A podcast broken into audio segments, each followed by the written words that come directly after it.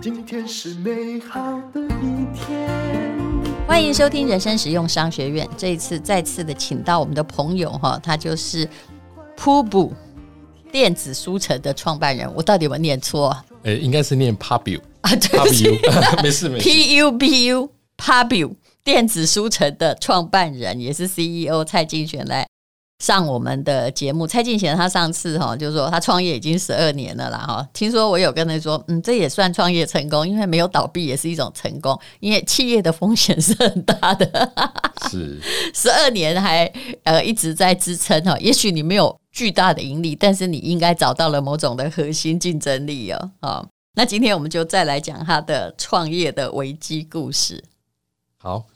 呃，就是谢谢淡如姐哈，就是的确啊，因为像我们了解那一般创业，好像五年内倒闭的机会高达百分之九十以上，嗯，所以的确我们那个十二年还可以 survive，的确是我找到一些生存之道这样子。哎，你上次有告诉我们你自己其实是电子人才，对不对？是，我是资讯工程背景，呃、是呃。好，然后来创业的这样的人其实不多，因为后来都去台积电，但他没有去。嗯，对啊，对啊。那那个其实其实我们通常有听到一句话，就是要害一个人啊，最好的方法就是叫他去创业。嗯，哦，那其实我们在创业初期是还蛮辛苦的。其实呃，因为我们常常都会参加一些那个政府公部门的一些活动嘛，啊，所以有时候一年就会看到一些朋友，所以这些朋友都会。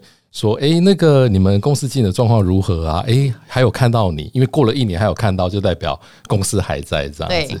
对对，对，而且都不好问，因为如果偶尔几年没联络，我都不好问人家说哎。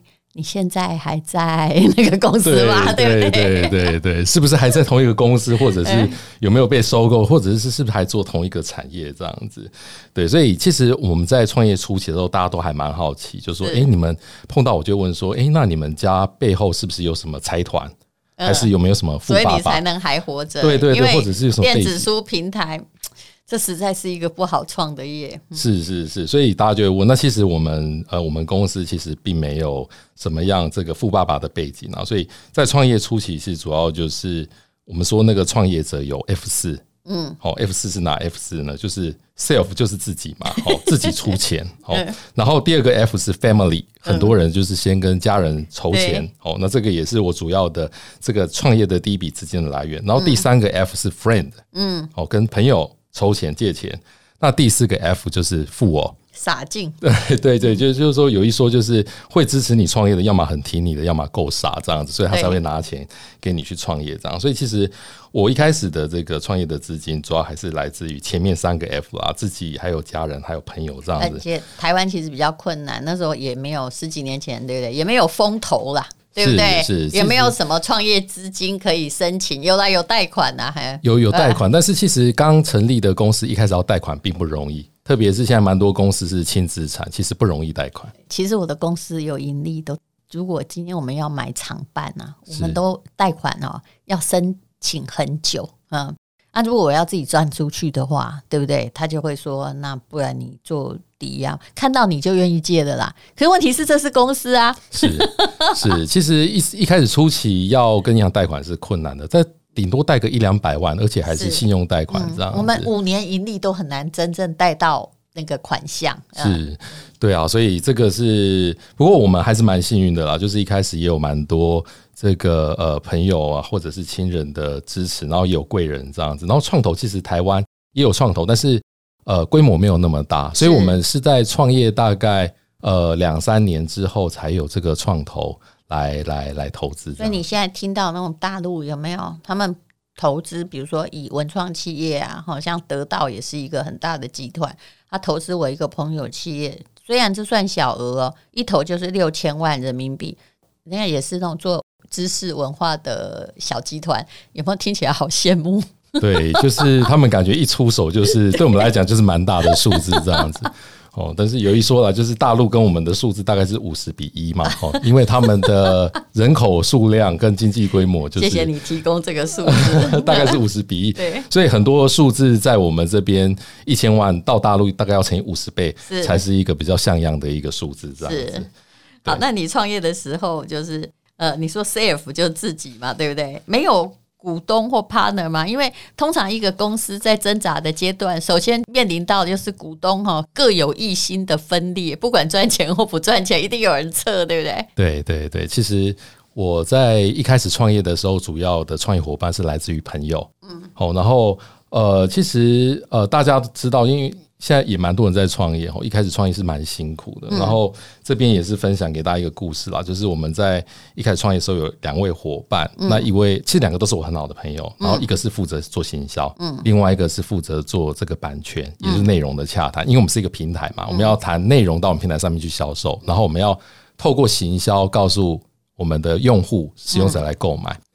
可是其实一开始这个 business 非常不好做，所以我们常常在检讨业绩的时候，其实这两位朋友他们就会吵架。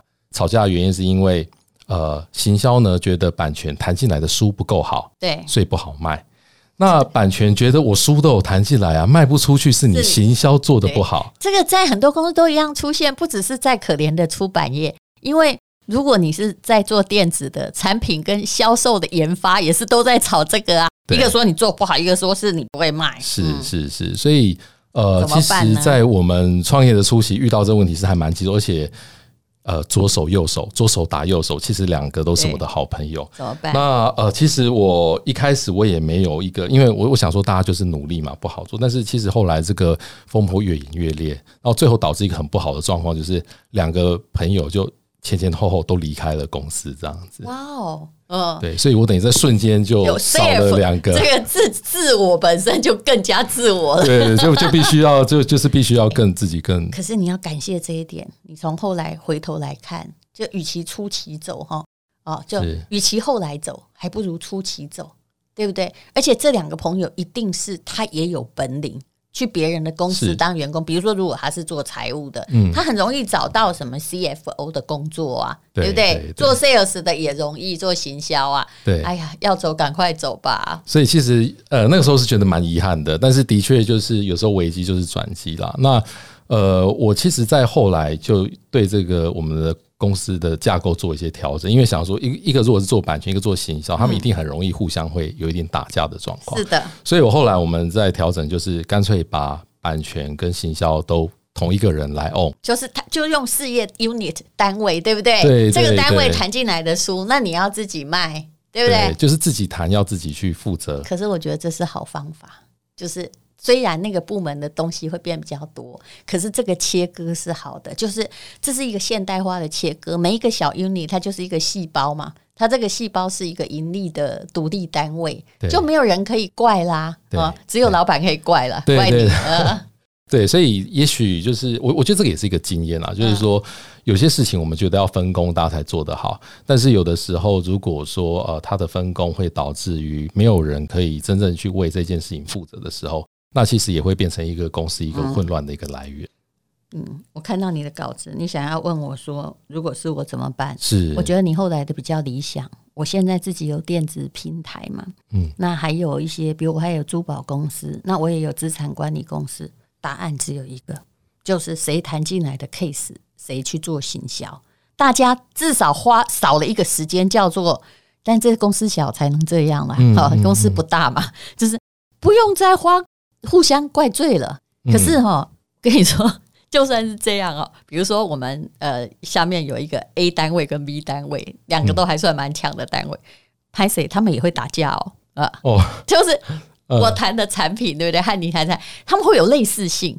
就了解，就因为不同人谈的，哦、比如说好，我做电子书哈，假设我们跟两家电子书谈，A 负责一家，B 负责一家，嗯，他就会觉得这明明同样性质，你现在是怎样来打我价格吗？我之前才做过，你现在后来换了另外一家比较便宜，你是要害我的这边被退货？我讲这种，我每天大概每一个月会处理两件打架的事情，了解了解。了那那这个也是因为业务做得太好才有机会了，代表你们的这个渗透率还蛮高的，所以有时候同一个产业可能也会有不同的、一家公司两个单位都在打架，对，对对，都够强这样子，是，是嗯，所以所以我觉得这个有时候是一个蛮不容易处理，但是又得面对的问题。可是我还是觉得我目前这个状况是比较好的，因为。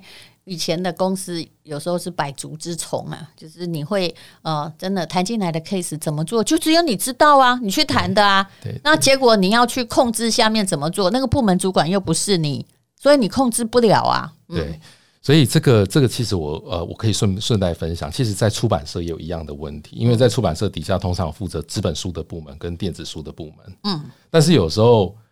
纸本书的部门会怕电子书卖得太好，导致纸本书卖不出去。哦，这个是这个也是另外一种部门之间的竞争。其实这个当然是一定要 control，可是之前我相信我自己的书有遇到这样子的问题，所以呃，也这就是某个出版社啊，他新书还在卖，那纸本书本来现在就弱势，可是你如果同时发电子书的话，嗯，那可能纸本书大家就不用买了啊，是对不对？那所以呢，就是那个出版社自己的老板要做整合，他如果没做整合哦，什么问题都会来。是、嗯、自己巴掌打自己，是一个公司非常常有的状况，是不是？是是是是，所以老板就必须要去协调这件事情，然后告诉大家，因为我们主要的方向在哪里，我们应该要怎么来调整，这样。嗯，那你们还收过呃，就是世界上永远没有顺风顺水的做数位内容的出版业的时候啊，好，有一天呢，哎，明明。不可能犯法，对不对？怎么收到了律师函呢？还要被通知上法院呢？对对对，这个这个我也是来分享一下，因为其实我们做平台最注重的其实就是正版版权这一件事情。嗯、那就是几年前我们大概就是有一天突然收到律师函，然后主要就是我们收到这个出版社对我们寄出纯真信函，嗯、原因是因为出版社怀疑我们的平台有被盗版的状况。对，所以我们一开始收到的时候就先先先告你吗？还是只是下一个？呃，哦，法院通知还是下一个存证信函而已。呃，好像是连法院那边也有，也有，也有去做一个备案之类的。嗯，对对对。那后来我们了解，就发现其实呃，出版社这边应该是在我们平台上架了这个电子书之后，然后他看到了在大陆那边就有盗版。就一上就有盗版，就理所当然怀疑你在偷卖版权。对，是我们平台流出去哈。嗯、那当然，它不一定是说我们偷卖，或者是我们可能也有可能是被破解的状况。对。那后来其实我们就跟这个出版社做了解，了解整个事情的状况。后来我们发现，在对岸有平台公开的有人去征求破解我们平台的这个加密机制的这个这个保护。而且他们很厉害呀、啊，他们的骇客很酷啊。对，就是道高一尺，魔高一丈。然后后来我们才发现，哎，原来我们的平台被盯上了。哦，那我觉得主要也是因为我们家就是比较起步的比较早，所以我们家。在当时，我们的内容是算蛮齐全的，所以骇客他一定就是去找一个内容最齐全的。你谈了版权，你付钱了，结果他想要不付钱的嘛？是。这台湾大补贴以前很流行啊，在你读书时代就是这样，人家可能花了几亿搞了半死，你就一个指头就把人家拷贝。对。但消费者不会认为自己有错。对对对，消费者在在那个时间点，消费者其实是觉得，哎，有免费的可以看，我就看免费。那个时候可能对于这个。呃，支持正版的概念还没有那么的好，嗯，对，那但是我们就觉得很挫折，也非常的错愕，因为其实就于盗版这件事情的话，我们平常我们会觉得我们也是受害者，嗯，你只能自证你的清白嘛，对不对？可是你就只能这个防盗版，那但因为你自己也是就是电子技术的人才，可是知道过度的防盗版，消费者就会很麻烦。对，其实其实我们后来在防盗这一件事情做了很多努力啊，然后出版社也看到我们的努力，所以出版社他后来当然就是也对我们也就撤告了，然后其实也没有办法去证明说那个盗版是从我们这边流出去的，但是就有看到有人在证，就是被破解啊，可是他搞不了，如果你在对岸或印度破解的话，那你要抓谁啊？对不对？这个问题太多了啦，这个问题你看我最近那个 YouTube 影片到处用的是我们理财课，说是免费加 Line，那都是诈骗集团，他随时就可以 download 你的影片。搞得跟真的一样，哎、欸，他创造了吴淡如的账户，创造了九百个哦，哦，FB 创造九百个，我用办法去杀他。现在 Line 有九百个，然后连每天都有我的朋友问说，哦，他看了 YouTube 说我要指导他买个股，我说哈啊，老姐有这么闲就好了，他就是骗你钱嘛，还说你只要呃。我们连那个平台贩售平台不是我们这边被盗，嗯、是你知道我们现在用的是金流。我拍摄工我们用的是什么金流？就是付钱的那个金流平台。是，是他前不久哦，台湾所有的金流平台都被盗，那他就可以从金流平台知道说，好，呃，蔡进贤，你买过了一瓶洗发精，好了，好，那我就跟你说那个有问题，我要退款给你，好，嗯、我跟你表达歉意，那请你操作你的。那个哦，ATM 或对 ATM 或者是手机，或告诉我你的账号。嗯，这样也可以耶。然后后来呢，就这招好像已经被大家觉得说看起来就是诈骗集团。他现在就在搞一个，嗯，就是说，嗯、呃，如果你我们是那个吴淡如粉丝团，然后一万两千块可以让你那个变成会员，所有东西都打五折来。哦，又换了一种新的心态，就对了，啊、然后变还变会员制。是，所以其实只要叫你现在大部分假设你们公司呃，人家。客户要退款，你根本不需要操作什么，直接会汇款回原来账户就好了。嗯，可是现在诈骗集团只要叫你操作啦，全部都给啦。所以这个真的很伤脑筋，而且他们也是有在进化。他们现在这样等于是跟上时代，变成订阅制的概念。是，就是诈骗集团无所不在啊！就你不要去跟他们讲道德。如果哈讲道德的话，KK 园区在缅甸还有柬埔寨那些什么人猪集团就不会发展的这么壮大这么多年了。对对对，这个真的是一个蛮棘手的问题。是啊，所以有些时候啊，就是说大家都希望东西不要被盗版，平台也是一样。可是，在现代社会哦，老实说，还真的不太可能啊。比如说，我们说线上课程有没有？如果今天哈。我今天犯说，像我们有一个什么存股养你一辈子的线上课程。我问你，如果说今天像你这样有专业技术的人，你去买的我们的课，你花了三千多块，你想要把它全部考下来，难不难？其实非常简单，是不是？非常简单。对，对那你如果考下来，你卖三百，难不难？哎，你就有赚就好啊。对所以当因为你是无本生意，是，对，所以一样，我们遇到同样的问题。但是哈，我以前念法律的时候，我跟老师讲一句话，嗯，呃，我就不要说他的名字。那时候美国也是对我们打那个，就叫我们查封我们的大补贴啊，然后需要我们推智慧版权，不要再盗印美国的书。其实早期的翻译书全部都是盗印的，印的对。然后他就说，其实我们要抵抗这个暴力。诶，法律系教授哦，他说你觉得我们不道德，对不对？可是任何的经济落后国家，就是要靠着吸取。经济成长就比我们好的国家的血才能慢慢长大，你怎么可以现在叫我们付钱？所以连法律界都有两种不同的观念，嗯嗯嗯，对啊，很特殊吧？对，这个这个我我我现在听到我也是觉得还蛮惊人的。可是我们小时候那时候我们还在我还在念法律系的时候，我听到的是在。反版权的、欸，整个法律在反版权，这超妙的。这个真的是很难想象，对对对。但是现在这个时间来点来听的话，就会觉得有点夸张，这样。是，还有你有没有遇到比较严重的打击啊？嗯，对，这这个创业的过程是不断的遇到问题。那我讲，我今天分享一个，就是我们那时候觉得真的还蛮痛的一件事情。嗯。就是呃，我们在做这个数位内容，我们当然是希望我们的书可以尽量卖到全世界嘛。对所以想当然，在那个时间点，我们其实很希望我们的书可以多卖给这个大陆的使用者。我们希望，因为大陆有广大的可以改成简体嘛，因为容易嘛。对对对，然后我们也希望，因为同文同宗嘛，我们希望它可以多卖。嗯所以，我们当然平台，我们就会用一些大陆的一些金流的支付的服务。嗯，那结果就是，哎，我们进的还不错。哎，有一段时间，越来越多的这个大陆读者会买我们的书。就有一天，我们突然就收到了这个大陆的这个金流的公司，他寄给我们一个通知。通知里面呢，他简单的来讲，他就是要求我们希望你们的平台上面的内容可以配合我们做内容筛选跟审查。那所以，如果你们如果不愿意配合我们下架部分。内容的话，我们就要把你的金流服务给切断。其实我必须替支付宝说句话，他们也是不得已的呀。哦，我没有说是他，我没有说是他，哦，没有，我说类似，就国家政策管控吧。是是是是是，但是怕你散布，怕我们散布有毒思想。是呃，他们的角度应该是这样，但是在那一个时间点，其实。呃，这个金流服务在我们平台的营收大概有百分之二十，嗯，到百分之三十，嗯，所以我们如果不 follow 他的做法的话，我们其实就会少掉百分之二十以上的营收，嗯，其实百分之二十营收对于一个公司来讲是一个很大的损失，是，对，所以是当然只能让他们筛啦。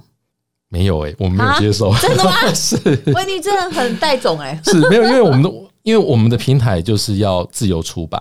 所以，我那个时候真的，所以你就不要让你筛选，然后就跟他说拜这样啊？对，我我们就牙一咬，就是说我们是台湾的平台，我们有自己的内容的政策，那我们没有办法 follow 他的规矩。那一千万就少两百万喽。是，所以这那个时候我们在做这个决定的时候，怎么办？我会接受哎。哎，没办法，在人屋檐下，你知道的。是，所以这个就是一个很难决定的一个一个一个一个决策啦。那当然，以我们公司来讲，其实最最痛心的是我们的行销，因为我们行销花了很多力气才累积了一些大陆的读者嘛，好不容易到二十。对，然后然后老板说不接受不接受，我们就他就少了二十趴，所以我们就必须要额外做很多的努力去填补这百分之二十的营收的这个 gap。嗯。哦，所以，我们不过我觉得这个也是一个危机。后来一个转机，就是因为这样子，我们就开始去做东南亚的市场。因为其实呃，中文的阅读市场就是主要台湾、香港、大陆。那东南亚有一些，包括马来西亚跟新加坡有一些读者。哦，所以我们就等于说，我们就是尽量再去经营其他地区的读者，然后去弥补这个营收。不过我知道你也会提到，就是繁体中文的阅读有危机啦，因为现在真的用繁体字的非常非常少了。是，而且你知道，我后来出书的时候，为了要让马来西亚的那个读者哈看比较方便，我现在都不用直的。因为大家已经都是横的，都是横书、横式的阅读，所以每次出版社其实出版社有的真的连这一点他们都没注意到，我就跟他说：“拜托做横的吧，因为做横的哈，就算你读繁体字，因为简体字的人不会来读你，但是如果是就是读繁体字的，他一定已经是看横式，我们不如就嗯做横式吧。嗯，就是兼容性比较好，是比较比较比较符合大家现在的习惯，对，所以。繁体中文，其实我们是在去做这个呃马来西亚市场的时候，我们就发觉，其实现在马来西亚很多的年轻人呢、啊，他们从小的教科书学的就是简体了。对。然后台湾现在又少子化，嗯。然后香港其实人口当然也是不会再继续增加，哦，一定都是有这个少子化的问题。所以，而且会英文的华人都习惯已经看横式了，是真的是。而且像那个新加坡，我们不要讲华人，其实新加坡很多华人，他们其实是所谓的 banana。对，就是他们是黄皮，但是是、嗯、是是白骨。很多也中文，他不会看中文。中中文，对对对，他们是主要是可能就直接看欧美的这个英文的内容。所以，嗯，呃，就在节目上面，我也希望呼吁，就是说，哎、欸，我们台湾的读者有机会的话，尽量支持台湾的繁体中文的这个内容，因为人口越来越少，我们的市场越来越小，其实出版社是辛苦的。唉，可是任何商业模式，如果已经要动到这个呃本土意识或者是支持意识，而没有放在商业本质而言哈，是其实也都是一个徒劳无功的呼吁了。了解了解，所以我们是不是应该？比如说，我现在说，请你好好读书，我相信读书是有帮助的。可是人却必须，我跟你这样讲没有用。那你一定要意会到说，到底要怎么样有帮助，嗯，你自己才会变成主动性的学习。是是是，这个淡如姐说的，我我觉得真的是这样子。所以我觉得台湾的出版社其实应该也多做一些事情，比方说我们把台湾一些好的内容翻译成其他的语言，嗯，我们有没有机会把书外销到其他的这个国家去？台湾出版社讲的都是每年的收支平衡而已，嗯。我前几天才在教出版社的编辑说，怎么样做流程表，你知道吗？你不要在我每次最忙的时候，哈，无预警的投来这个我的教稿，因为我自己教稿都改很凶。你无预警的投来一本书，叫我说在三天内交，配合你。你有没有知道别人还有别的工作？我不是闲闲坐在家里的作家，可是我就发现他们出版社连流程表、哈行程管理从来没有教，用的就是我二十岁时看见的编辑那个方式。大家凭感觉，嗯啊，就这个状况，其实，在出版业是很严重的哦。了解了解，所以可能在一些数位转型或者是一些工作的这个流程的部分，应该也都要提升一下。还有更复杂的问题，比如说写书，那像这样子没有教编辑的出版社，就只能依靠我们这些老作者。我们这些老作者是会编书的，我自己写书的时候。Part one, Part two, Part three，我自己拍好了，我连标题都拟好了，我连封面还有插画大概要什么样，我是整本想好，因为我以前也是编辑。那老编辑或老作者大概都可以到达这里，可是呢，那年轻的作者哈，其实我在看起来，我这里必须说，不是我特别要称赞。你说宝瓶文化朱亚军是厉害的，为什么？他很多的新作者，我一看就知道这稿子他已经经过全盘企划过啊，所以呢，他才能够。他知道市场，他也能够顾及文学性，他才能做出这样子。新作者自己没有办法达到那个高度，出版社要是一个很强又有力的辅助。但是我看到的不是，我看到就是跟我年轻时候一样，作者丢来什么书，然后编辑就在后面冷言冷语说啊，这个写得好不好啊？你知道吗？所以一个那种很强的气化力是重点。了解了解，你你有没有发现？就我目前观察这出版社，这是真理。有气化力的、有脑袋的编辑还真不多。是是是，对不对？那你怎么样达到把自己的东西翻译的，还有全盘规划再给国外，财力又不够？嗯。嗯。嗯，所以看起来我们出版业需要更多优秀的人才来加入，才会更有力之 所趋，才有优秀人才呀，嗯，对不对？哦。有道理，所以结论是出版业要变得可以赚钱，非常赚钱，就能够吸引更多的人才进来。这是一定的，这是一个善性的循环。但是问题是，这里面的文青又很奇怪，对不对？只要有人赚钱，我们就去攻击他，不是这样吗？呃。畅销作者永远口碑很差，所以我觉得我们要多学学这个淡如姐的精神。不，我是宁愿口碑很差，我也不要说大家不来买我的书看不懂，然后我说呃是你们不懂哦，我阳春白雪，你们下里巴人。没有没有，我觉得淡如姐不要在这里骂人了。应该是我看过作者里面就是兼顾这个内容的，这个内容非常的好，然后又兼顾这个商业性的，我觉得最最 balance 最好的。因为我也是个生意人，我会在意。看的人想看到什么？我不会媚俗，但是我会知道有些东西，呃，你要说到别人能够看得懂，你才是一个真正的作者。我立志做大众型作者。嘿，如果你要立志做小众型作者，只有你看得懂啊，大家看了你的都自己觉得没水准。你去大学教书好了，最好教博士后。对，又骂人，你不要害我骂人。他们说最近听我一直 在什么跟人家什么打比仗或骂人还蛮精彩，因为我不太会说脏话，但是字字很毒。对，我觉得今天的节目应该那个出版社伙伴听到，应该心里面都觉得有一点。我有称赞别人哦，我真的知道说你有没有脑差很多，你有没有去做规划的脑袋，就跟企业一样啊。你做了十年，我说真的，你如果没有脑。没有调整，看着别家怎么做你就怎么做，你早就死了。真的，真的，是是真的要与时俱进，嗯、不然就人家都已经上外太空，我们还在杀猪狗。那那个我，你告诉我，你后未来的策略是什么？嗯嗯呃，其实呃，我自己创业的理想呢，我们是，当然第一个鼓励大家多阅读，这个是真的哦。那就像淡如姐讲的，因为我们现在获取知识也有很多管道。那除了这个以外的话，其实我还是。还是蛮鼓励大家做阅读，因为我觉得阅读它其实是最有效率的投资，因为书本上的这个知识密集度是比较高的哦，所以呃，除了这个多鼓励阅读以外，其实我们也，我个人啊，我个人也希望可以开书店。哦，那大家可能会觉得很奇怪，就是现在网络书店大家都在网络上买书，也买电子书了，真的疯了。为什么还要开书店？对，你看我已经下了我的结论。我你可以跟那个时报出版的董事长结拜啊。啊，赵董，我跟他说你一定不会赚钱，但他还是很坚持开书店。我说那可不可以？就算开书店有一种转换，我如果开书店。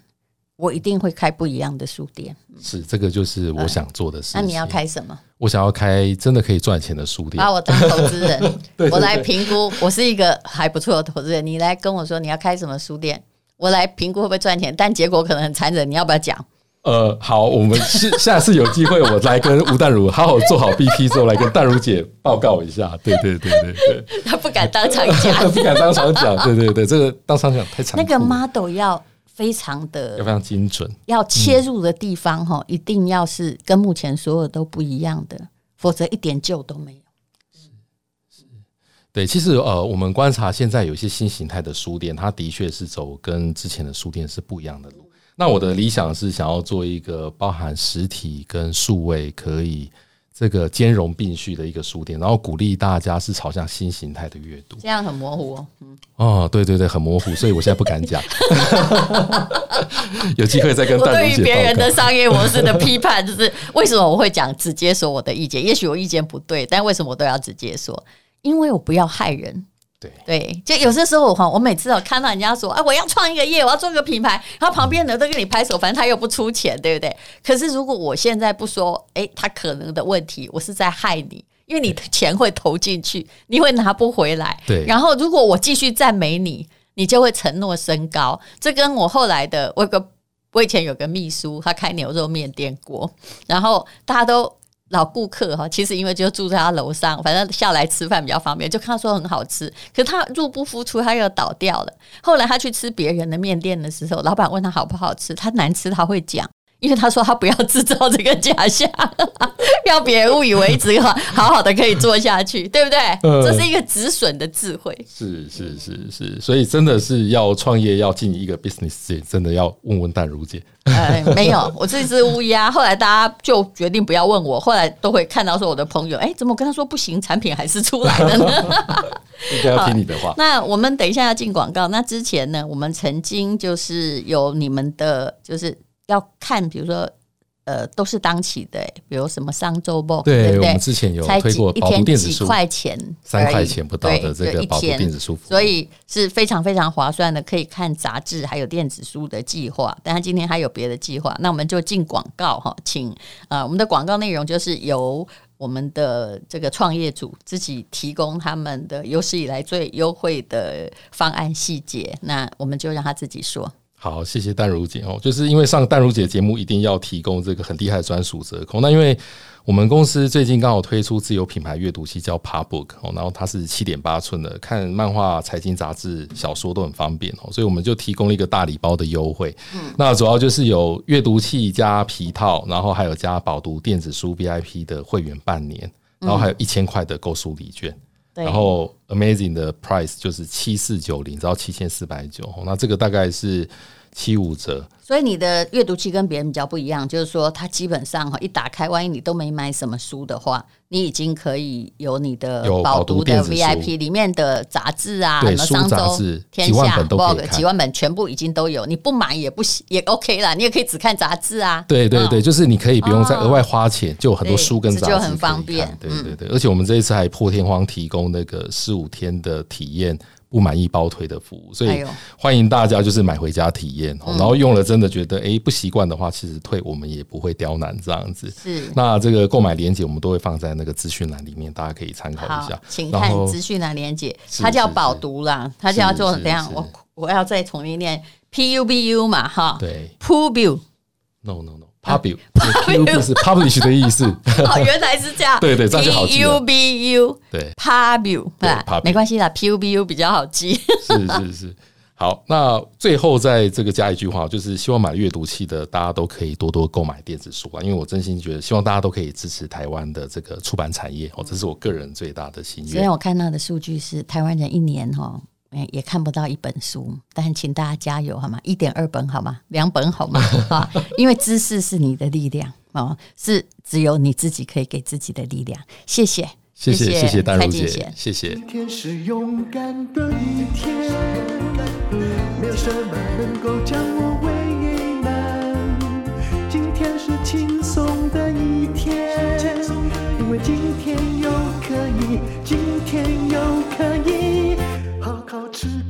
饭，做我爱做的事，唱我爱唱的歌，吃我想吃的饭，尽量过得简单。做我爱做的事，唱我爱唱的歌，吃我想吃的饭，尽量过得简单，尽量过得简单。